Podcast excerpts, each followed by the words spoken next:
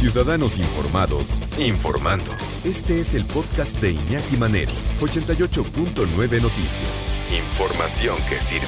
Tráfico y clima cada 15 minutos.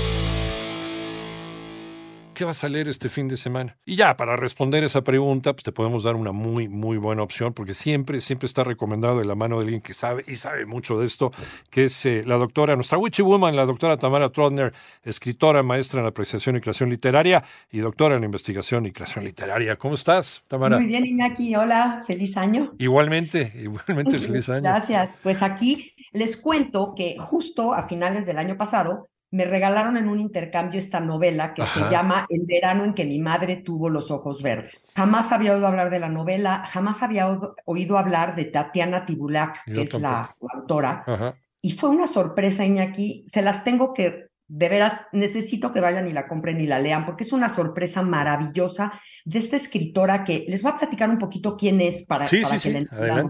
Ella eh, nace en 1978 en Moldavia.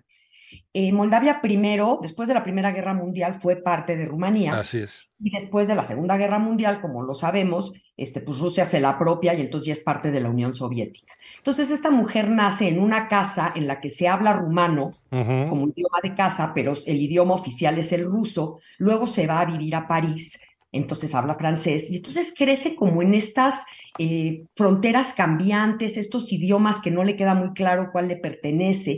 Y eso es bien importante para la novela porque la forma de manejar los sentidos, una forma poética de describir incluso lo más sórdido, eh, todas estas emociones a flor de piel, unas metáforas aquí asombrosas, hacen que esta escritora hoy sea una de las que está más llamando la atención en el mundo de las letras.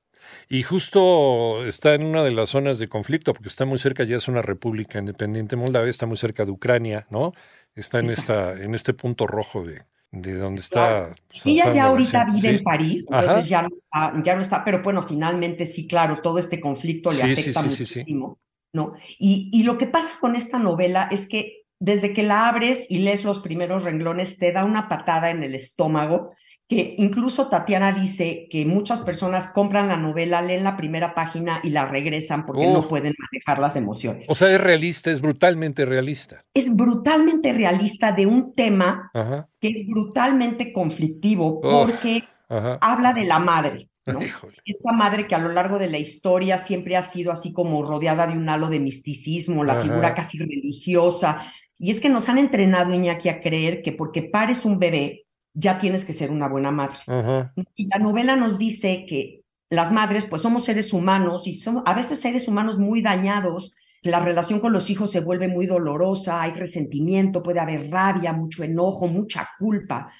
Y entonces ella nos dice, en Moldavia, cuando eres madre, estás muerta como mujer, estás muerta como amante y tienes que ser perfecta. Sí, y entonces nos...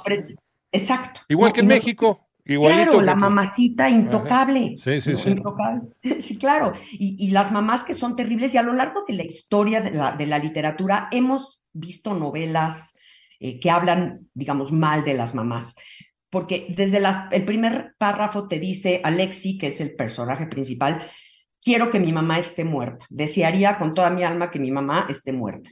Hace una descripción, bueno, tremenda. Y entonces necesitamos empezar a meternos en la mente, no la vayan a soltar, ¿eh? porque sí, sí, es difícil, pero te empiezas a meter en la mente de este personaje, este personaje que tuvo una niñez miserable, este, marcada por la pérdida de una hermana, el abandono del padre, luego lo meten a él a un eh, instituto psiquiátrico y empezamos a darnos cuenta que tiene una enfermedad mental muy importante. Y que en ese momento, cuando empezamos a leer la novela, él se tiene que ir a pasar un verano con su mamá ellos dos solitos. ¿Y qué va a suceder en este verano? Y la novela transcurre en estos dos meses del verano. Es, es, espectacular la forma en la que nos describe las cosas más sórdidas y más dolorosas con una poesía que no lo puedes creer.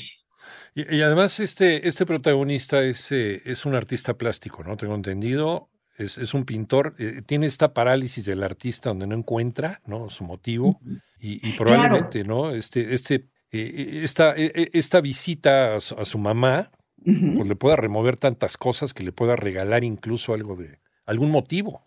Claro, lo que sucede, Iñaki, es que él pasa este verano con la mamá, no les voy a platicar qué No, no, no, no, no, desde luego. Pero luego eh, la historia está contada en dos tiempos y ya, digamos, después, o sea, es, digamos, un, un flashback de todo lo que sucede en el verano, contada por este artista plástico que hoy es muy famoso y, y explica un poco de lo que son sus obras, porque además son obras plásticas que nacen de una locura tremenda y entre más locas y más dolorosas y más terribles son, más le gustan a los compradores. Entonces, incluso como artista plástico, él se cuestiona qué es lo que la gente quiere, qué es lo que el mundo está buscando en el arte, que creo que es una pregunta que Tatiana Tibiulak también se hace a la hora de escribir esta novela, diciendo, ¿por qué nos llama tanto la atención de repente estas relaciones dolorosas, ¿no? Cómo la falta de amor se hereda de una generación a otra y lo difícil que es romperlo.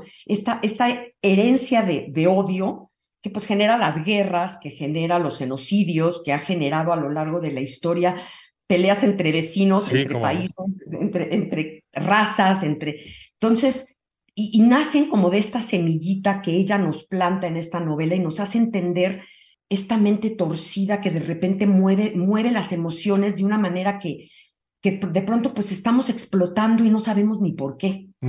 Y cómo, cómo el, el, la relación con una madre que, que podría pasar como un ser pasivo dentro de nuestra vida, pero puede ser un ser pasivo agresivo, que desahoga sus frustraciones, en los que dice amar más. Y nosotros, como no sabemos, vamos creciendo con estas deficiencias. Vaya, vaya novela. El verano en que mi madre tuvo los ojos verdes de Tatiana Tibuleak. Y, fíjate que son las coincidencias. Eh, yo no sabía, hasta hoy me enteré, que era lo que nos íbamos a platicar hoy. Ayer justamente estábamos platicando en la mañana en Panorama Informativo sobre sobre cómo hay, hay pinturas que nos describen eh, trastornos mentales, como por ejemplo el cielo estrellado de Van Gogh, ¿no? que fue lo que empezó a interesar a los psicoanalistas de la época finales ya de, del, siglo, del siglo XIX, entre ellos Freud y todas estas corrientes, sobre cómo interpretar el estado mental de una persona por lo que, por lo que pinta, por lo que dibuja. ¿no? Es toda una corriente, toda una revolución. Y luego hoy también platicamos fuera del aire, que a veces también fuera del aire se presentan discusiones muy sabrosas, sobre el daño que nos puede hacer una pues actitud de eh, aparentemente pasiva por parte de nuestra madre, ¿no? Y nosotros creemos o crecimos con la idea de que, de que tuvimos una infancia completamente normal y, y sin mayor problema. Pero es hasta que tomamos terapia y hasta que empezamos a ver la explicación de todos los fantasmas que nos asaltan en nuestra vida adulta, qué protagonismo pudo haber tenido. Pues mamá, desafortunadamente. Porque creo que la relación más intensa, más conflictiva, que más puede doler en la vida es esta relación con la madre, ¿no? Una mala relación con la madre. Y cuando además hay una tragedia familiar, que en el caso de esta novela, pues se muere una hermanita, eh, esto pues se exacerba, eh, Iñaki, porque entonces la madre tiene que vivir el duelo, pero aparte tiene otros hijos, el padre pues, puede decidir vivirlo o irse, los otros hijos qué hacen con esa información, cómo viven este duelo, cómo se sienten culpables, si, si, tuvieron algo que ver en la muerte de, de este hermano. Entonces, claro, eh, son estas relaciones terriblemente dolorosas porque además están llenas de amor. Yo creo que cuando algo porque si nada más hubiera odio, pues te escapas y te vas. Por supuesto. Pero cuando hay, claro, ¿no? El amor profundo, y la novela está llena de amor, pero es un amor muy complicado, es un amor extraño, es un amor que, que acaba doliendo y lastimando, como tú dices. Sí, sí es, es difícil hacer a un lado a, al amor de tu vida, que es tu madre.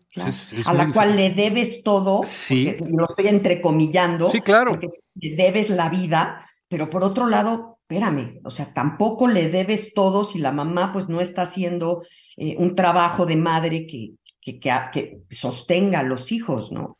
Y luego pues hay estas relaciones que son terriblemente conflictivas, como la que le sucede al, a Alexi, el, personaje, y luego incluso nos dice, bueno, pero es que siempre hay tiempo para hacer las paces, incluso con los muertos. Ah. Ojalá fuera antes, pero incluso con los muertos puedes hacer las paces, ¿no? Te habla como de una necesidad de perdón, este perdón que es muy regenerador, es una de las emociones que más pueden curar, pues las emociones dañadas, contrarrestarlas. Y entonces habla también la novela de la forma de perdonar, de de cómo podemos llegar a ese, a ese sentimiento, porque si no lo hacemos, vamos a acabar doblemente dañados, ¿no? El daño que ya hizo la madre, el daño que ya hiciste tú y luego pues el que te sigues haciendo. No, es lo más difícil, sobre todo cuando pues e, esa mamá ya no está físicamente aquí o sus condiciones mentales ya no permiten que tengas un intercambio de, ideas con ella.